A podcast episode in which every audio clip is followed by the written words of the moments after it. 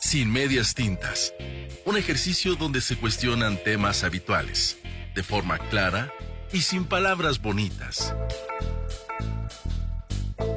Hola, ¿qué tal? Buenos días. Mi nombre es André Mesa. Ok, ¿cómo están? No se preocupen, el día de hoy no les voy a hablar de algo súper serio, no les voy a hablar, ni los voy a regañar tampoco. Solamente les voy a decir lo que pienso acerca de algo que me dijeron hace días. Bueno, no me dijeron, salió la conversación y yo soy muy metiche a veces por algunas cosas cuando realmente vale la pena estar ahí en el tema, ¿no? Y que digo, ah, esto puede servir y a lo mejor puedo hablar un poquito de ello y le puede servir a alguien más. ¿De qué se trata o qué era ese tema? Tan, tan, tan, tan. Los exnovios o exnovias. ¡Ay, qué bonito! Me encantan. ¿Cómo que te encantan? Claro, no deberíamos de llevarnos mal con los exnovios o los exjales o los examigos con derecho o los o las personas con las que hayas tenido sexo en algún momento. Sí, sexo en algún momento. No deberíamos de tenerles rencor o algo. Bueno, si no hizo el trabajo bien, a lo mejor y sí, pero de ahí en fuera no entiendo. Ok, ¿de qué se trata el tema o qué era lo que estaban mencionando?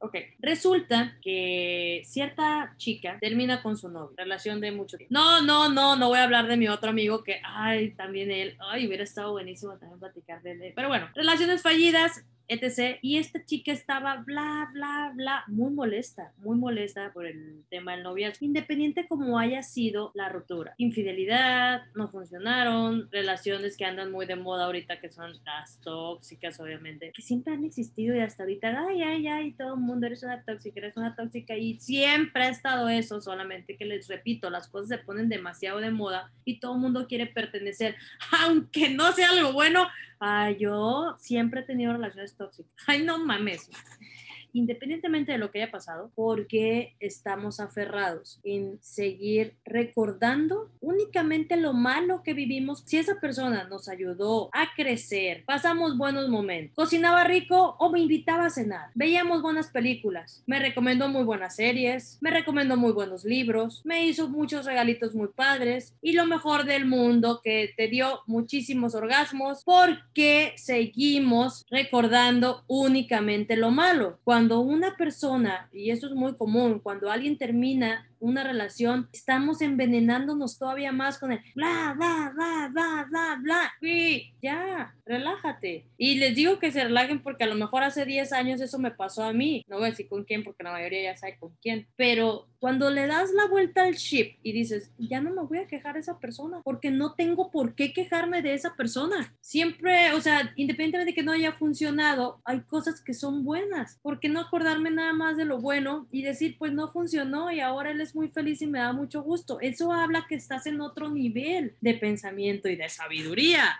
Eso fue lo que le comenté yo a ella y me dice, es verdad. Le digo, cuéntame, ¿qué cosas son las cosas buenas que hiciste con él? No, esto, esto y esto. Entonces, ¿por qué te estás acordando y estás molesta? digo, entiendo que estés muy molesta o mejor dicho, emputadísima por lo que pasó de la ruptura y que más si él fue el que la regó, pero deja de estar a lo mejor recordando y contándoselo a una, a otra, a otra, a otra, a otra y terminas contándoselo a 50 personas para sanar, porque en realidad nos quejamos para sanar, creo, o para estar más tranquilos. Y lo único que logramos es que se haga una supernovela de eso y que en realidad no estemos ni siquiera tranquilos ni contentos y todo el mundo se enteró del desmadre que yo traigo en mi vida en ese momento, de ese, ese coraje o ese rencor con esa persona. Creo que el siguiente paso a poder ser un poco más maduros o inteligentes emocionalmente hablando es poder ver a esa persona con ojos normales. Y yo sé que es difícil, decir, ah, sí, tú porque eres un pedazo de hielo, André, tú porque a lo mejor no has querido a nadie, tú porque no te has enamorado y tú porque.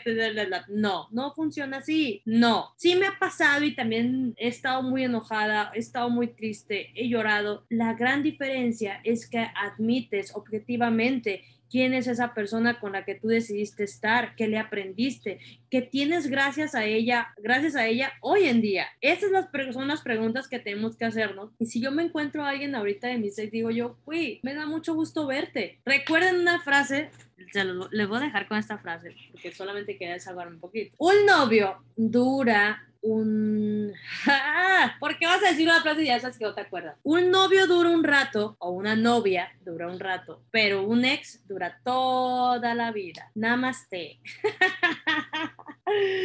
Llévense bien con sus exnovios o sus exnovias lo que sea que tengan. No, la, no les pasen jodiendo y enviándole esa energía negativa. Si sus exnovios o exnovias son unos hijos de puta o viceversa, así los conocieron y no me van a decir que, ah, que no me di cuenta. Claro que se dieron cuenta. Entonces aprovechen lo bueno y dejen ir lo malo y si la relación no funcionó, consigan otra relación o va a llegar alguien más, pero no se estén quejando porque a lo mejor en un par de meses regresan con el novio o con la novia y ahora sí, las 50 personas que se enteraron del desmadre que traían, pues solamente van a ver un show y van a decir, ah, ya sabíamos que eso iba a pasar. Siempre ha pasado. Pasen muy buen día. Adiós. Sin medias tintas es un podcast de Liebre de Marzo.